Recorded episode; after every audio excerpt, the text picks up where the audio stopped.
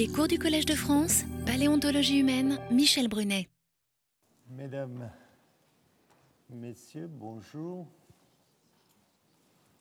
Pardon pour ces quelques minutes dédiées à la technologie. Mais il est, plus il y a technologie, plus il y a de chances que d'avoir des problèmes. Et celui qui vous dit ça, c'est celui qui a quand même un peu l'habitude d'être souvent dans le désert. Et je me garderai bien de vous donner des conseils, mais si vous voulez aller dans le désert, essayez d'emmener le minimum de technologie. C'est la garantie d'avoir le maximum de tranquillité. Euh, le programme euh, d'aujourd'hui. Euh, nous recevrons aujourd'hui mon collègue et ami, le professeur Dr. Friedman Schenk. Friedman est hum, directeur de l'Institut d'anthropologie du Senckenberg Institute de Mayence. Je ne vais pas faire la conférence à sa place. Et vous verrez, il a des choses intéressantes à vous raconter. Je ne sais pas pour le moment en quelle langue il vous parlera.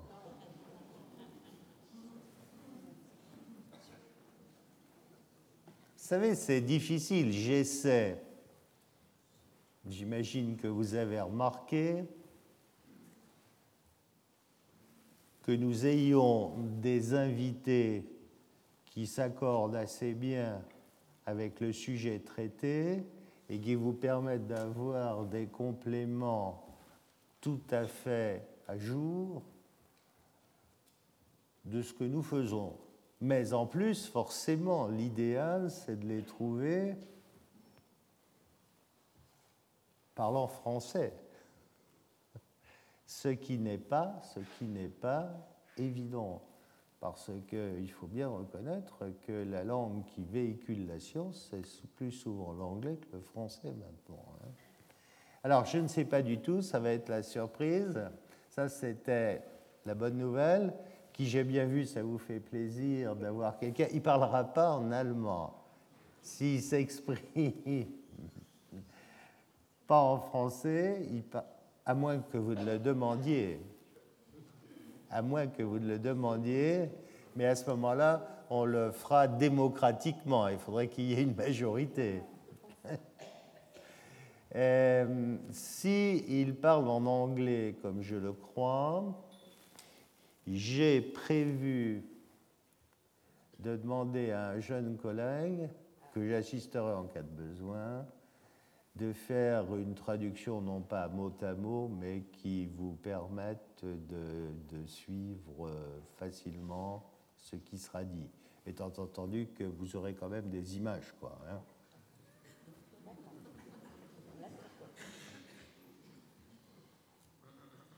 c'est plus facile, madame, avec les images, non?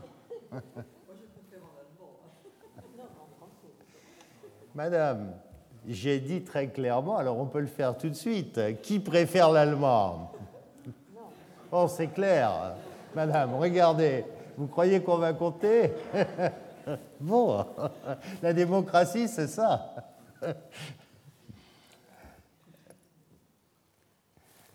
Euh, Bien. Pour ce qui me concerne, avant de commencer ce qui est affiché, c'est-à-dire biogéographie et hominidés, j'ai bien compris à vos demandes qu'il n'était aussi pas inutile, enfin que vous souhaitiez plutôt que je fasse, quand l'occasion s'y présentait, quelques commentaires d'actualité. Et entre le moment où on en avait à peine parlé ou un peu parlé et maintenant, vous avez vu quand même hein, que je ne vous avais pas menti, il est sorti quelque chose. Bon. Et donc, si vous voulez bien, à moins que vous ne me disiez le contraire, si vous voulez bien, je vais vous dire quelques mots de ce nouvel hominidé. Alors, première chose, d'où vient-il? Où a-t-il été trouvé? Il a été découvert, mis au jour en Afrique du Sud. Vous voyez ce groupe de gisements là, 2, 3, 4, 5. C'est là que se trouve la grotte, entre autres la grotte de Sterkfontein. Sterkfontein, je vous le rappelle, c'est cette grotte qui a livré, entre autres, deux hominidés que vous connaissez bien. Un qui a été trouvé très anciennement, qui est Mrs. Pless. Hein? Je vous ai amené souvent le moulage de Mrs. Pless ici sur l'estrade. Un autre qui est en cours de dégagement, qui n'est pas fini de dégager, qui s'appelle Littlefoot vous avez entendu parler de Littlefoot. Littlefoot est un squelette complet, absolument complet. Et là, une autre grotte, toute cette région est truffée de, grottes. C'est un karst dans des calcaires très anciens, dans des calcaires de plusieurs milliards d'années, en l'occurrence 2 milliards et demi à une quinzaine de kilomètres au nord-nord-est de, de une nouvelle grotte qu'ils ont appelée Malapa. Alors, Malapa, en Sessuto, rassurez-vous, hein, je ne parle pas et je ne comprends pas le Sessuto, je n'ai fait que lire ce qui est écrit. Hein. En Sessuto, Malapa, ça veut dire la ferme. Alors souvent, effectivement, c'est une région, ce secteur est une région champêtre avec un certain nombre de fermes et ces fermes donnent souvent leur nom à des sites. Là, c'est la ferme. Donc, Afrique du Sud. Voilà une partie des fossiles. Quel âge? L'âge est donné, a été calculé à partir de la méthode uranium-plomb. Et cet âge est 1.9 1.78, je me rappelle encore le chiffre, c'est-à-dire globalement entre 1.9 et 1.8, quoi, à peu près. Hein.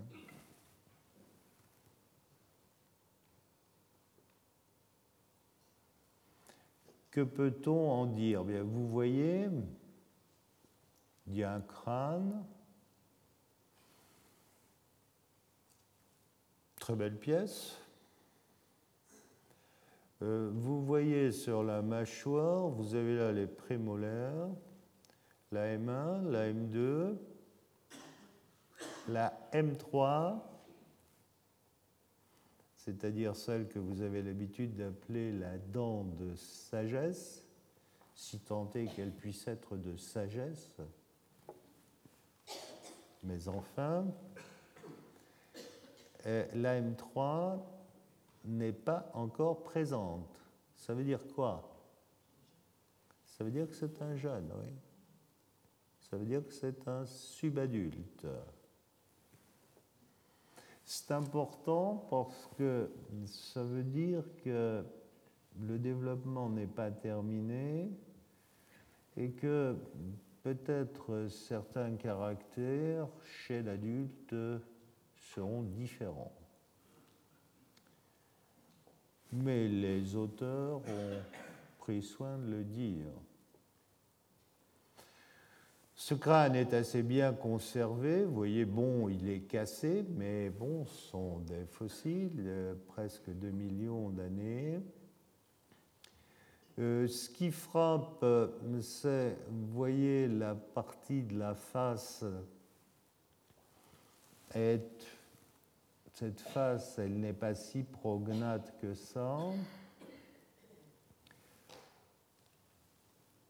La capacité cérébrale a été calculée au-dessus de 400 cm3. En l'occurrence, les auteurs disent 410. Je les trouve imprudents parce que après, on retrouve cela dans la littérature, c'est repris dans la littérature, et après ce chiffre de 410 que vous pouvez calculer sur ce spécimen, dont on vient de dire qu'il n'était pas adulte, ça se transforme dans la littérature en Australopithecus sediba, capacité cérébrale 410 cm3. Ça n'a pas de sens. Ça n'a pas de sens. Permettez-moi de vous rappeler que dans notre espèce à nous, la capacité cérébrale varie globalement entre 1000 cm3 et 2000 cm3. Donc euh, un chiffre tout seul n'a pas de sens. C'est pourquoi, pour ce qui me concerne, quand j'ai été conduit à donner une idée de la capacité cérébrale de Toumaï, par exemple, on a un chiffre exact, bien sûr, quand vous faites le calcul, vous avez un chiffre, mais j'ai toujours donné une fourchette. Bon, 410 pour un jeune adolescent, c'est pas mal. C'est pas mal. Je vous rappelle que Toumaï, qui est un jeune mâle adulte, il est 360-380. 410, on commence à être juste au-dessus de la moyenne des chimpanzés. Bon.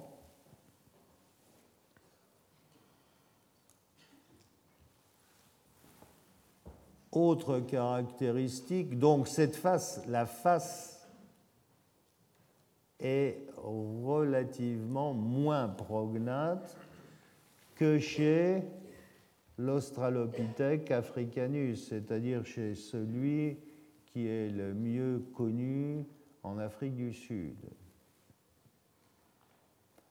Les dents que vous avez là, vous avez sur ces schémas des dents inférieures et là vous avez un maxillaire.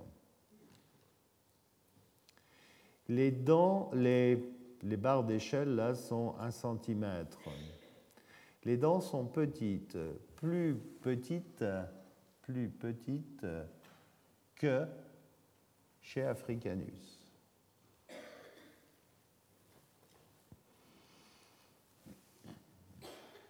Vous avez ici à nouveau une mandibule de jeune, là d'adulte. Bon, un certain nombre de caractères, on va retenir la face, on va retenir une capacité cérébrale qui reste dans le domaine, largement dans le domaine de variation des australopithèques, mais qui est quand même forte pour un australopithèque, des dents réduites, petites.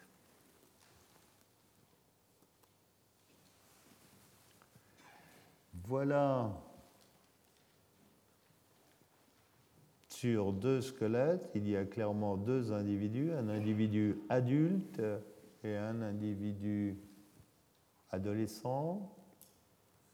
Voilà ce qui peut être mis, rapporté en ce qui concerne le squelette post-crânien.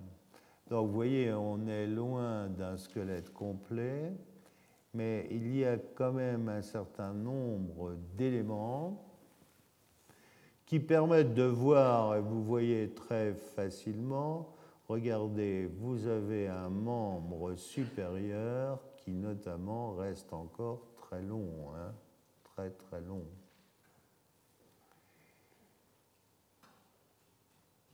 avec un avant-bras là, radius et cubitus, qui sont très très longs. Je ne veux pas rentrer dans les détails, par contre au niveau du bassin, vous avez un caractère assez dérivé qui rapproche ce bassin du bassin du genre Homo. Vous avez là aussi un tibia, vous voyez, qui est assez long. Donc, au bout du compte, ces nouveaux restes présentent un certain nombre de caractères dérivés, évolués. À tel point d'ailleurs que ces auteurs, qui sont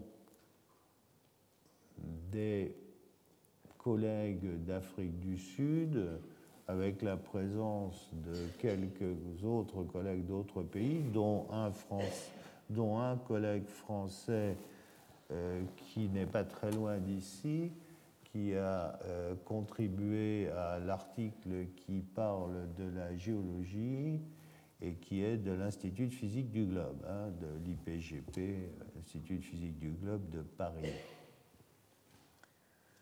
Euh, ses collègues, dans un premier temps, avaient pensé attribuer cette nouvelle forme au genre Homo.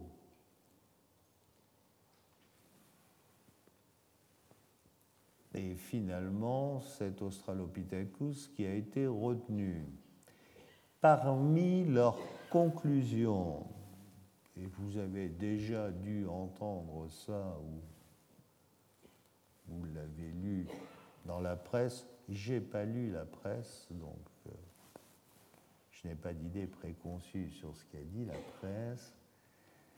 Euh, dans leurs conclusions, ils disent entre autres qu'avec ces caractères dérivés,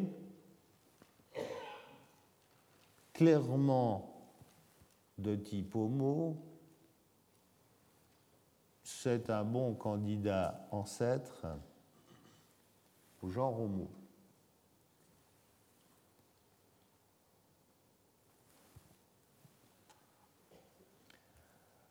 Que peut-on en dire? Pourquoi pas? Mais, mais, quand on regarde Australopithecus africanus et qu'on regarde ces restes-là,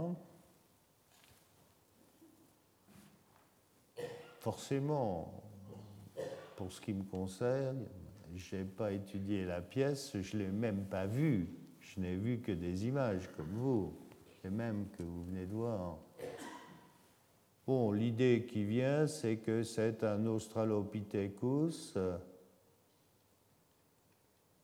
africanus dérivé. Il est dérivé, c'est clair.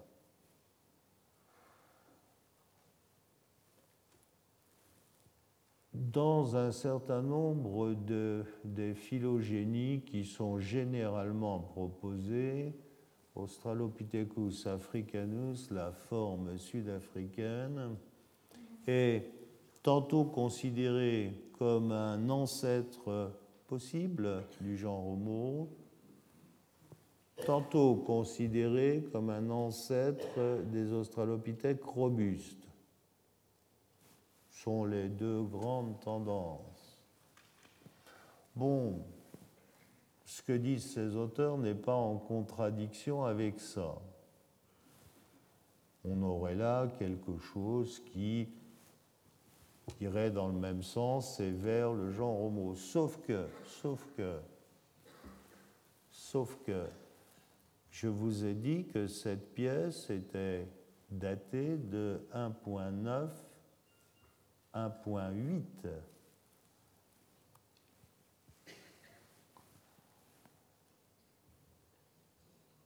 Alors, si vous regardez, vous voyez que voilà des Australopithèques africanus, voilà Mrs. Place. Regardez ici ces arcades zygomatiques très fortes, hein, très fortes. Regardez la différence, n'est-ce pas? Ça, c'est un ensemble, un massif facial beaucoup plus dérivé.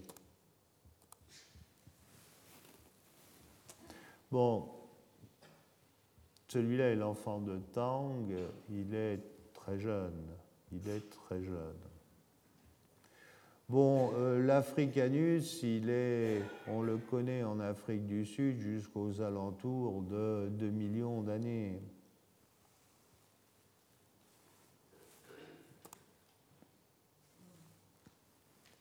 Alors maintenant, si Sediba est un ancêtre du genre Homo. Quels sont les plus anciens représentants connus ou reconnus du genre? Sont ceux-là dont on a déjà parlé, Homo habilis, Homo rudolfensis,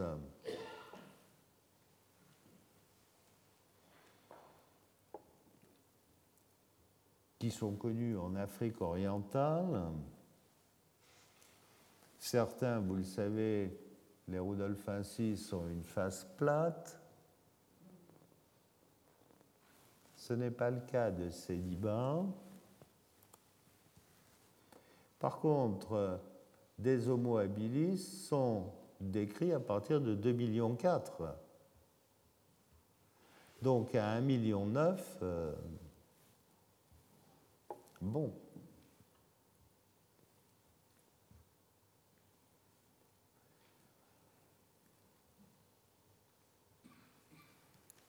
Tout ça pour vous dire que, de fait, ce fossile, avec ses caractères dérivés, finalement, c'est un assez bon fossile stratigraphique. Avec ce que l'on sait à l'heure actuelle, c'est quelque chose qu'on peut mettre euh, autour de 2 millions d'années. Alors, après, je crois que pour le moment, il est encore prématuré de dire, là encore, on n'a pas assez de matériel pour en tirer des conclusions. Les auteurs ont été prudents, hein. ils ont avancé des hypothèses et sont vraiment des hypothèses. Hein. Euh, ce qui sera intéressant aussi, mais bon, ça, ça va venir, c'est la description de Littlefoot, parce que là, il y a un squelette absolument complet. Donc peut-être ce sera une des prochaines surprises à venir.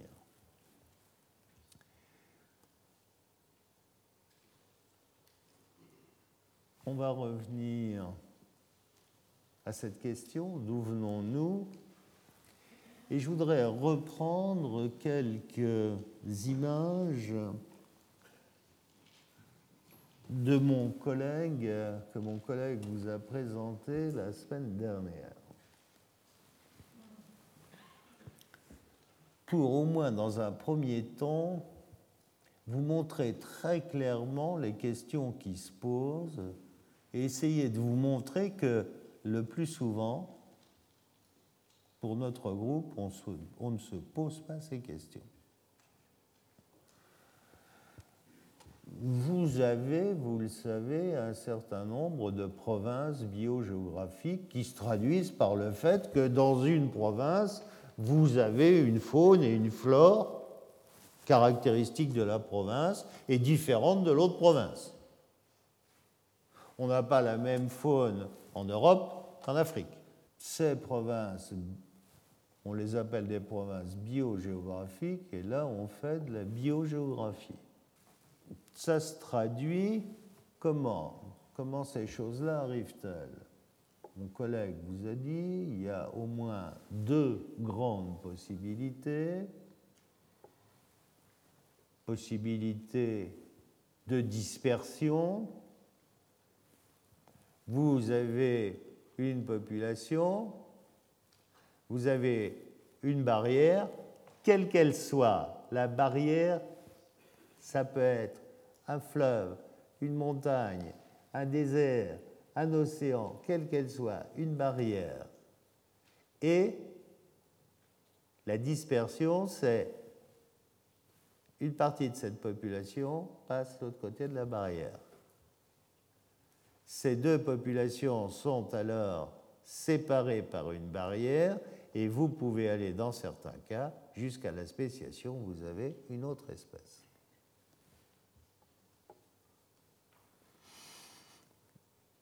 Ça peut, il peut se passer, enfin les choses peuvent se passer autrement.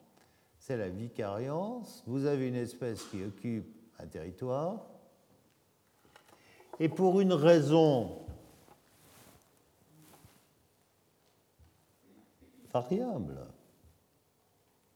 Par exemple, pour quelque chose qui peut être lié à des phénomènes de rifting, vous avez la population, la, pardon, l'aire géographique qui se disjoint. Ou par apparition soit d'une montagne, par apparition d'un océan. Et vous arrivez au même résultat que précédemment. La population A qui habitait là se trouve séparée en deux et vous avez apparition d'une autre espèce B.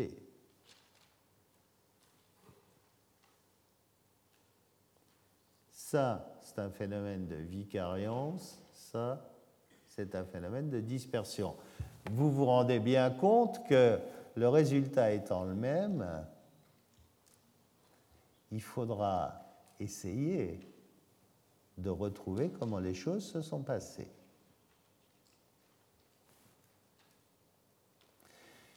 Quand je vous explique ça, essayez de puiser dans vos souvenirs combien de fois vous avez lu des choses comme ça sur les hominidés anciens? À mon avis, jamais. Jamais. N'empêche que ces hominidés, ce sont un groupe de mammifères largement répartis et qui a subi les mêmes vicissitudes.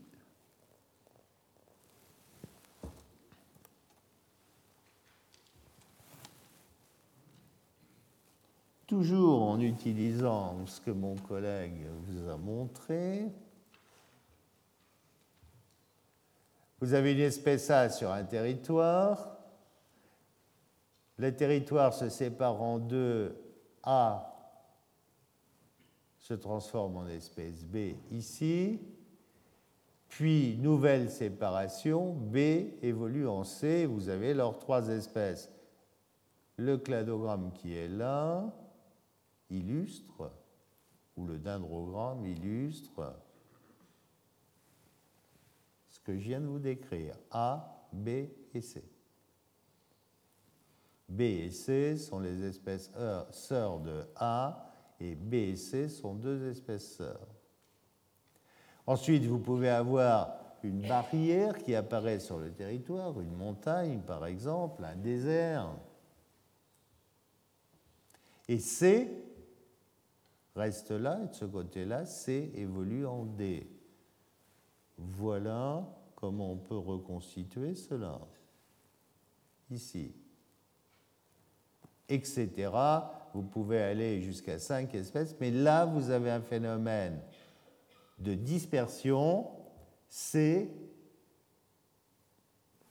va migrer sur cette partie du territoire qui s'est isolée du territoire occupé par.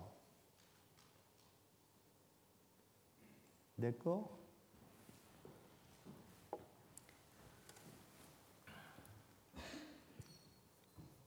Eh bien, je pense très fort que nous devrons, à un moment ou à un autre, essayer d'interpréter les hominidés leur évolution à la lumière de phénomènes de ce type. On est passé, si vous voulez, dans notre histoire, on est passé d'une histoire où on a pensé que c'était l'Europe, le berceau de l'humanité, puis après on a étendu à l'Asie, c'était l'Eurasie,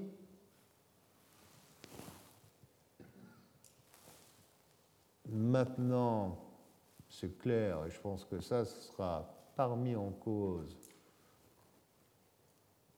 Nous sommes un groupe, les hominidés, qui est né en Afrique. Notre berceau, c'est l'Afrique. Ou en Afrique, ça, on peut en discuter. Mais vous avez bien entendu, mon collègue vous l'a dit, et je partage son point de vue, il n'est pas du tout, du tout impossible que nos racines soient asiatiques, c'est-à-dire que la population ancestrale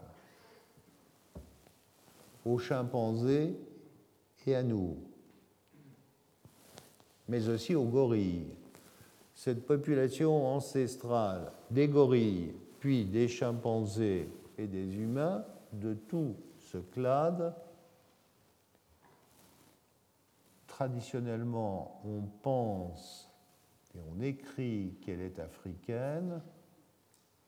Je ne serais pas autrement surpris qu'elle soit d'origine asiatique. C'est ce que pense mon collègue Jean-Jacques Gégère et je ne suis pas foncièrement hostile à cela. C'est une hypothèse qui me semble dans l'état actuel de nos connaissances, une hypothèse raisonnable. Pour le moment, c'est clair, on n'a pas les fossiles, mais il faut bien reconnaître, il faut bien reconnaître que les bons ancêtres en Afrique, on ne les a pas non plus.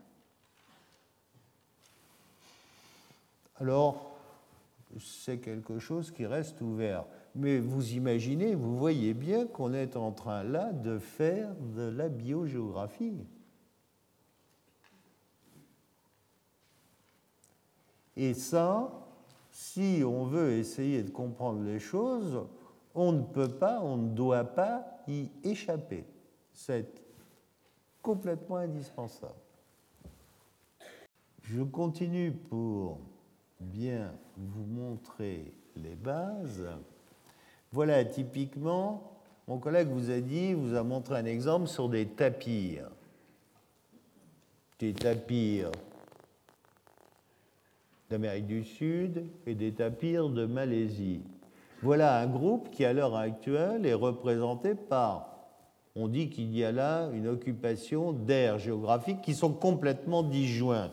Vous imaginez, on trouve des tapirs ici et là.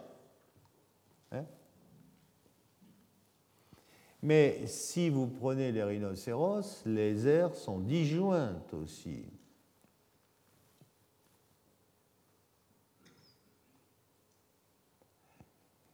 Euh, que ne dirais-je si vous prenez les camélidés, représentés par les chameaux de Bactriane, les dromadaires, mais qui ont leur histoires différentes. Et puis les lamas. Euh, quand vous imaginez que ce groupe-là, par exemple, ce groupe des camélidés, qui est donc connu à l'heure actuelle en Amérique du Sud, en Afrique, en Bactriane,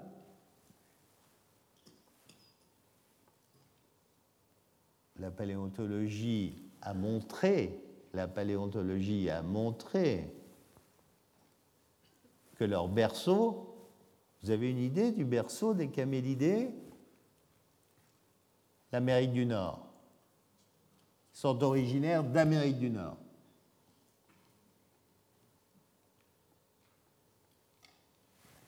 Et donc, vous voyez bien que de telles questions avec leurs réponses sur des groupes de mammifères, il n'y a pas de raison qu'on ne se pose pas les mêmes questions sur notre groupe.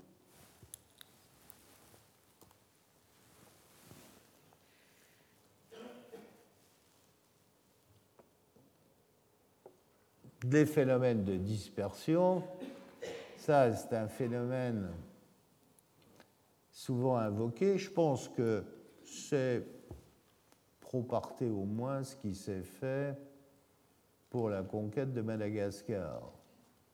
L'histoire des radeaux, le phénomène de rafting. Je suis, non, on va pas prendre ça, je suis plus circonspect pour le peuplement de l'Amérique du Sud par les anthropoïdes. Je crois vous en avoir déjà parlé. J'ai du mal à imaginer des petits singes traversant l'Atlantique Sud sur un radeau naturel aux alentours de 30-35 millions d'années même à cette époque-là, l'Atlantique Sud est moins grand, mais enfin, c'est un voyage de 30-35 jours. Il va falloir euh, mettre sur le radeau quelques bonbonnes d'eau douce pour assurer la survie. Un petit singe, c'est pas un animal qui dort sous une pierre plate pendant le voyage. Hein.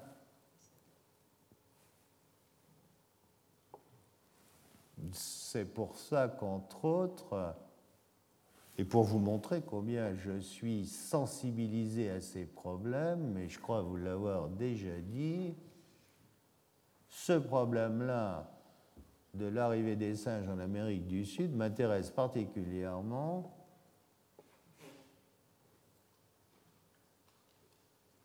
j'aurais dû être sur le continent antarctique en janvier dernier, des problèmes logistiques.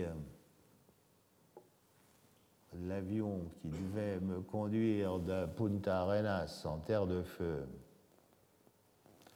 jusque dans les Shetland, puis après il faut prendre un bateau pour traverser le reste du détroit de Drake, l'avion est tombé en panne. Alors, c'était mieux qu'il tombe en panne avant.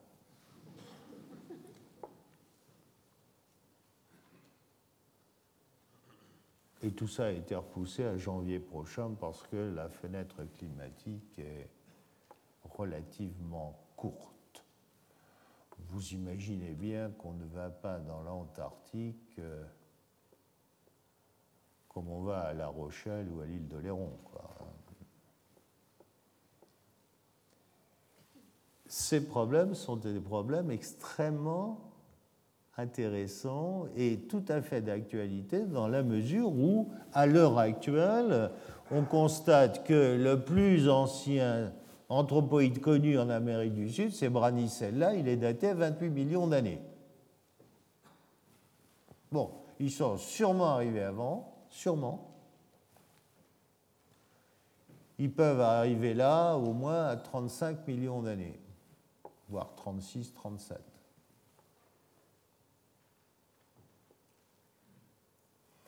Et pour vous montrer tous les problèmes intéressants qui sont soulevés, vous imaginez la calotte antarctique. Cette calotte glaciaire sur l'Antarctique, elle s'est mise en place autour de 35 millions d'années.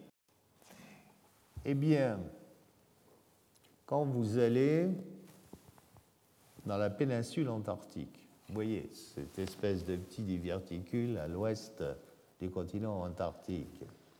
Eh bien, quand vous allez là,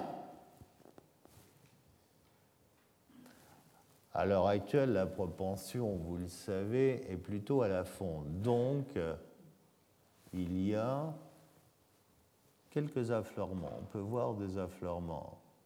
Eh bien, imaginez, c'est quand même extraordinaire vous avez des niveaux là, allez, entre 35 et 40 millions d'années, des niveaux de lignite qui témoignent à cette période sur le continent antarctique d'une forêt tropicale humide. Et les singes dont nous parlions ils vivent où? Eh bien, dans une forêt tropicale humide. Alors, ils sont peut-être pas passés par là. J'en sais rien. Mais pour le personne n'en sait rien.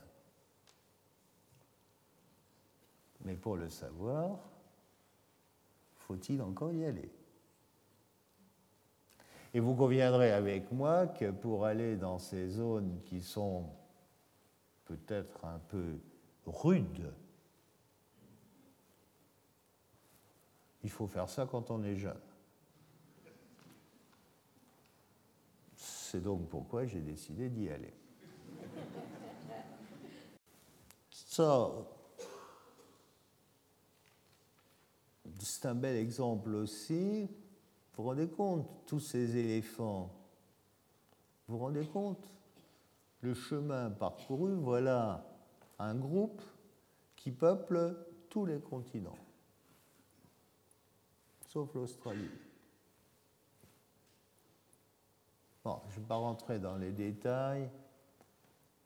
C'est un groupe qui se prête très bien à ça et j'ai invité pour un séminaire un collègue spécialiste de ce groupe qui vous montrera c'est un groupe merveilleux pour ça, pour la biogéographie. Vous verrez, on part de petites formes toutes petites pour arriver aux formes que vous connaissez.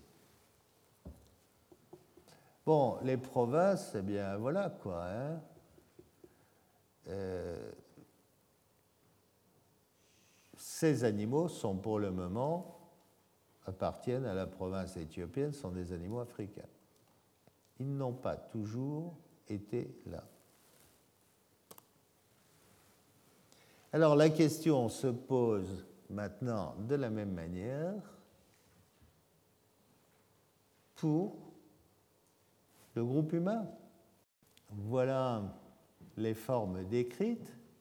Que se passe-t-il de leur histoire biogéographique Qu'en sait-on? La réponse n'est pas grand-chose. Et cette réponse va pas elle seule, mais entre autres conditionner l'arbre phylogénétique que vous voyez là en ce moment. Vous voyez bien qu'il y a des dispersions.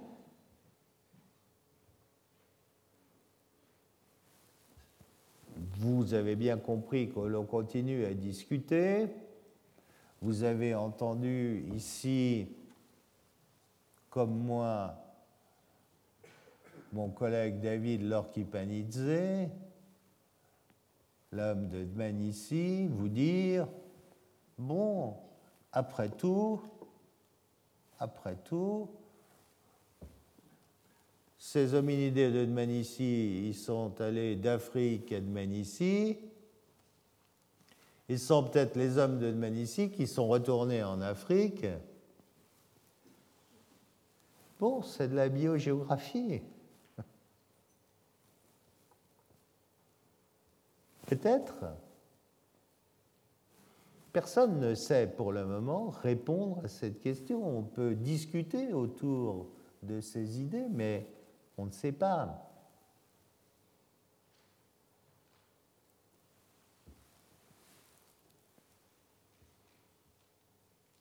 Tout à l'heure, vous verrez, mon collègue Friedman Schwenk vous parlera des échanges qu'il a montrés entre l'Afrique orientale et l'Afrique du Sud, en travaillant dans des zones intermédiaires.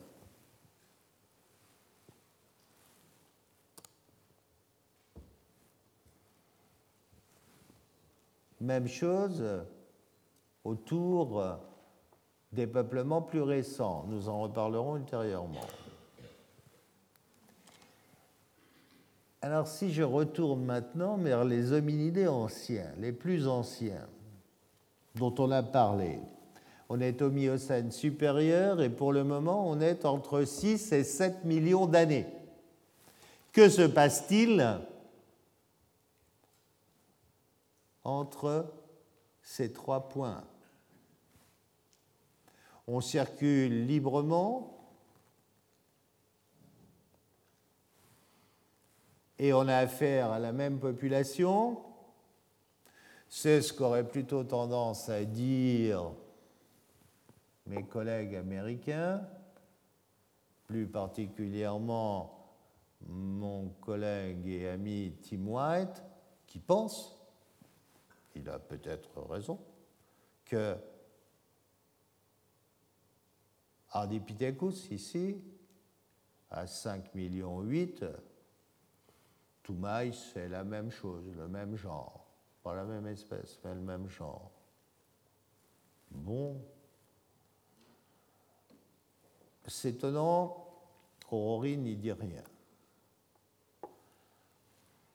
Bon, moi je pense au contraire que probablement celui-là et celui-là, qui sont très près, ils sont à quelques centaines de kilomètres, ce serait intéressant de voir ce qui se passe, parce que ceux-là, ils appartiennent sûrement à la même province biogéographique. Celui-là? Non? Non? Il n'appartient pas à la même province. Pourquoi? Eh bien, écoutez, alors, en dépit du fait que, et ça c'est un autre problème qui se rajoute, vous avez ici des fossiles qui sont à 7 millions d'années. On a donc des niveaux à 7 millions d'années. Les niveaux à 7 millions d'années en Afrique, pour le moment, sont extrêmement rares, extrêmement rares. Et en plus, quand vous en avez, il faut qu'ils vous livrent beaucoup de fossiles. À titre de comparaison, Je parle là du niveau de Toumaï, à 7 millions d'années. On a une faune associée où on a 70 espèces maintenant. C'est pas mal, hein? C'est pas mal. On a une faune avec 70 espèces.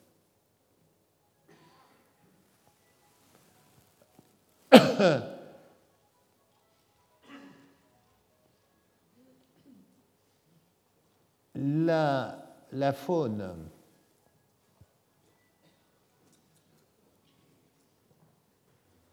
la faune associée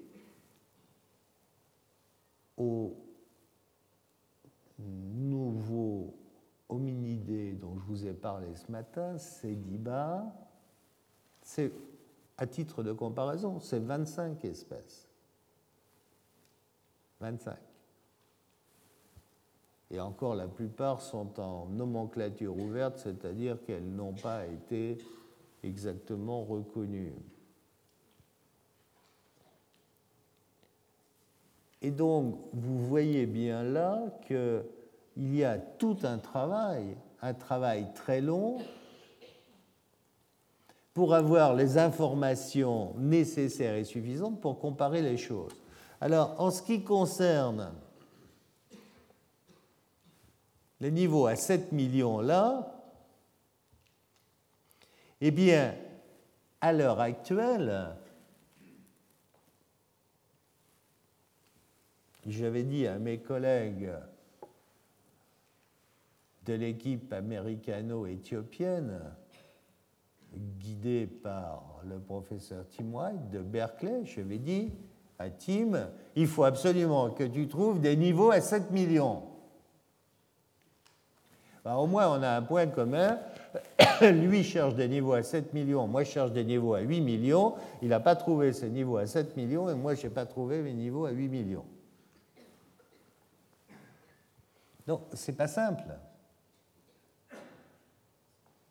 Alors, des niveaux à 7 millions en Afrique orientale, on en a au Kenya. Pas, ce rouge-là. Ce rouge-là, il est à 6 millions. C'est Aurorine.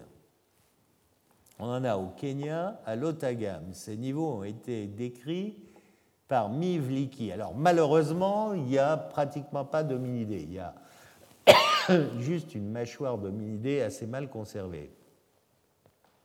Eh bien, quand on regarde à 7 millions, excusez-moi, la faune de l'Otagam, c'est toute une série et vous avez une formation inférieure qui s'appelle la Nawata Formation de l'Otagam. À 7 millions d'années, par exemple, les carnivores que vous avez à l'Otagam, à l'est, sont complètement différents des carnivores que vous avez avec Toumaï à l'ouest. Quand vous regardez les hippopotames qui sont associés à Toumaï, ils sont complètement différents des hippopotames de l'Otagam.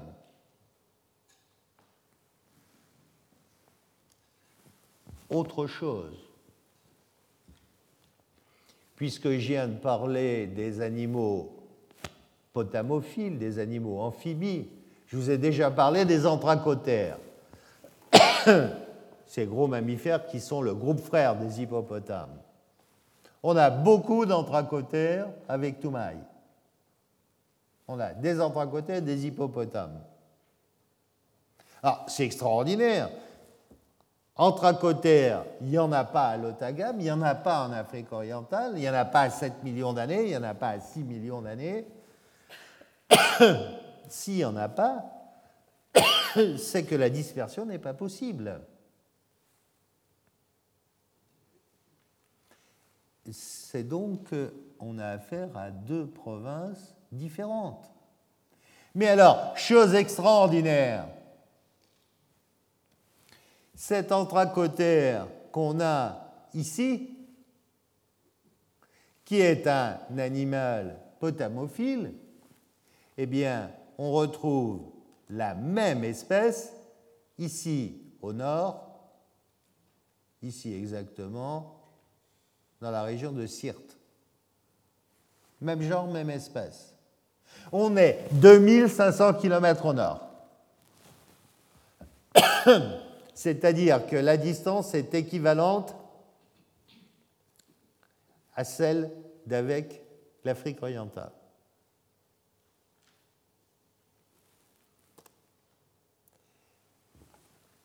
ça veut dire que clairement, à 7 millions d'années, la province à laquelle appartient Toumaï, c'est une province au minimum tchado-libyenne. Il y a sûrement l'Égypte qu'il faut y ajouter, mais on n'a pas de données pour le faire pour le moment il y a sûrement une partie du Niger, il y a sûrement le Soudan, mais on n'a pas du tout de données, on n'a pas de données. Et puis de l'autre côté, vous avez l'Afrique orientale. Je parle bien à 7 millions d'années. Et vous voyez bien que là, on se sert de tous ces fossiles. Je viens de vous parler des hippopotames. Les hippopotames qui sont avec Toumaï, on les retrouve, on les retrouve dans le golfe de Sirte. Par contre, on ne les retrouve pas en Afrique orientale.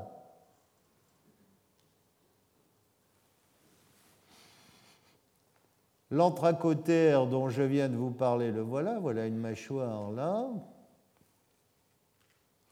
Ça veut dire en clair qu'à 7 millions d'années, vous pouvez aller en suivant rivière, lac, c'est-à-dire avec le milieu liquide, vous pouvez aller du bassin du lac Tchad jusque dans le golfe de Sirte. C'est un voyage de 2500 km à travers ce que vous appelez maintenant, ce que nous appelons maintenant le désert du Sahara. Lequel désert du Sahara est un désert très intermittent. Tous les quatre matins, géologiquement parlant, ce désert, il est vert.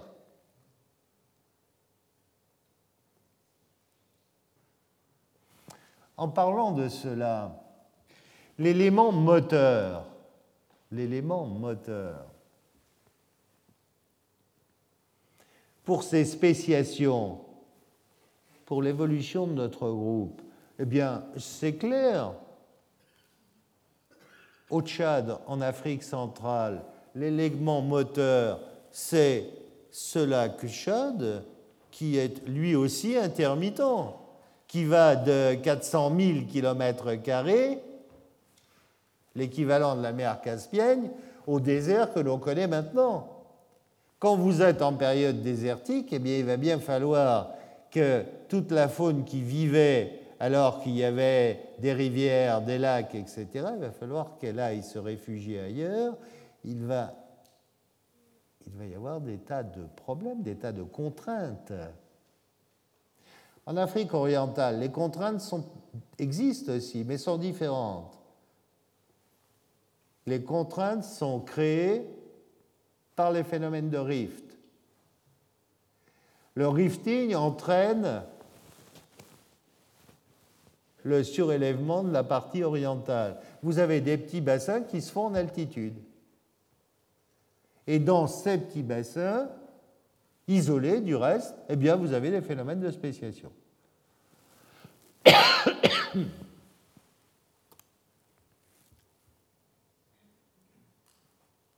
Les animaux de forêt et puis les animaux de savane.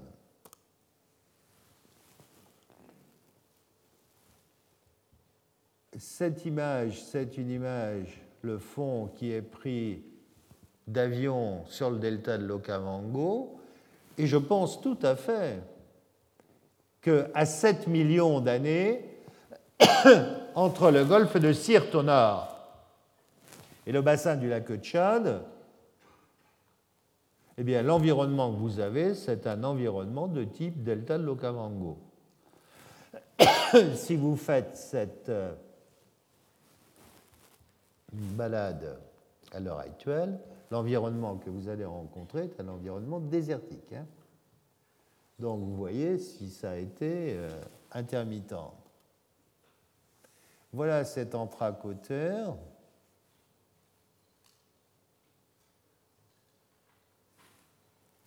Qui permet de dire, qui permet de dire que la Libye, la Libye fait aussi partie intégrante potentielle du berceau de l'humanité. Alors je ne sais pas, je ne sais pas, nous ne savons pas, personne ne sait si Toumaï venait du nord, si du sud il a été vers le nord, ce que nous avons montré, c'est que potentiellement, il pouvait y aller. Potentiellement, il pouvait y aller. voilà, si vous voulez, le type de problème, le type de question qui se pose. Et à ces questions, il va, dans les années qui viennent, dans les décennies qui viennent, il faudra y apporter des réponses si l'on veut progresser dans nos connaissances de la famille humaine. J'aurais pu vous faire des démonstrations analogues avec les suidés, que voilà ici, ou avec les éléphants. Alors, avec les suidés, j'ai un exemple contraire. Quand vous êtes au Tchad, à 3 millions et demi d'années, c'est-à-dire à, l'époque de l'Australopithèque que nous avons mis au jour. Eh bien, à 3 millions et demi d'années, le suidé, le cochon, le sanglier, eh bien, on a le même au Tchad et en Afrique orientale. On a le même.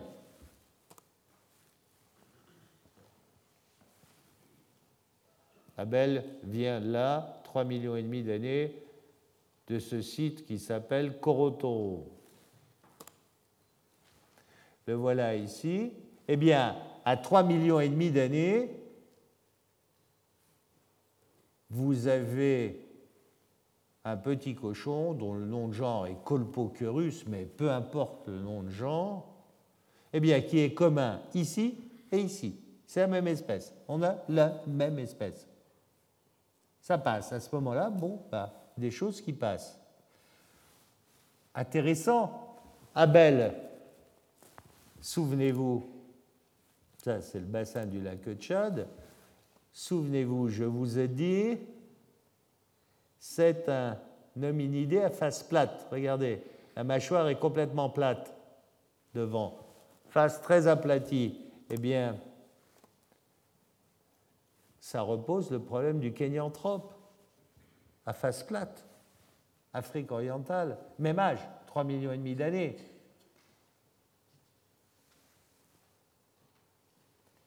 Mais là encore, nouveau problème, c'est que le kénianthrope est IMD, IMD, Expanding Matrix Deformation.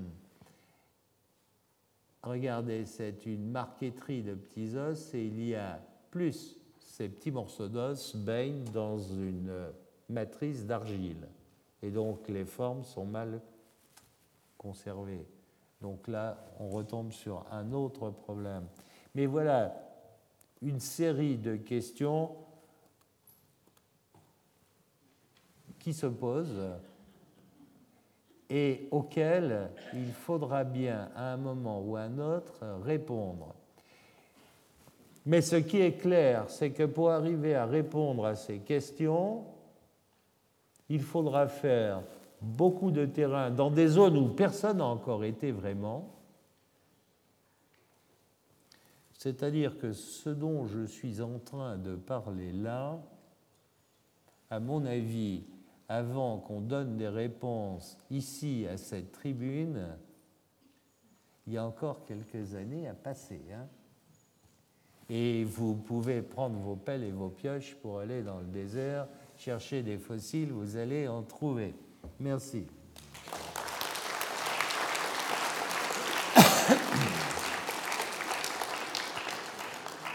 Retrouvez tous les contenus du Collège de France sur www.colège-2-france.fr.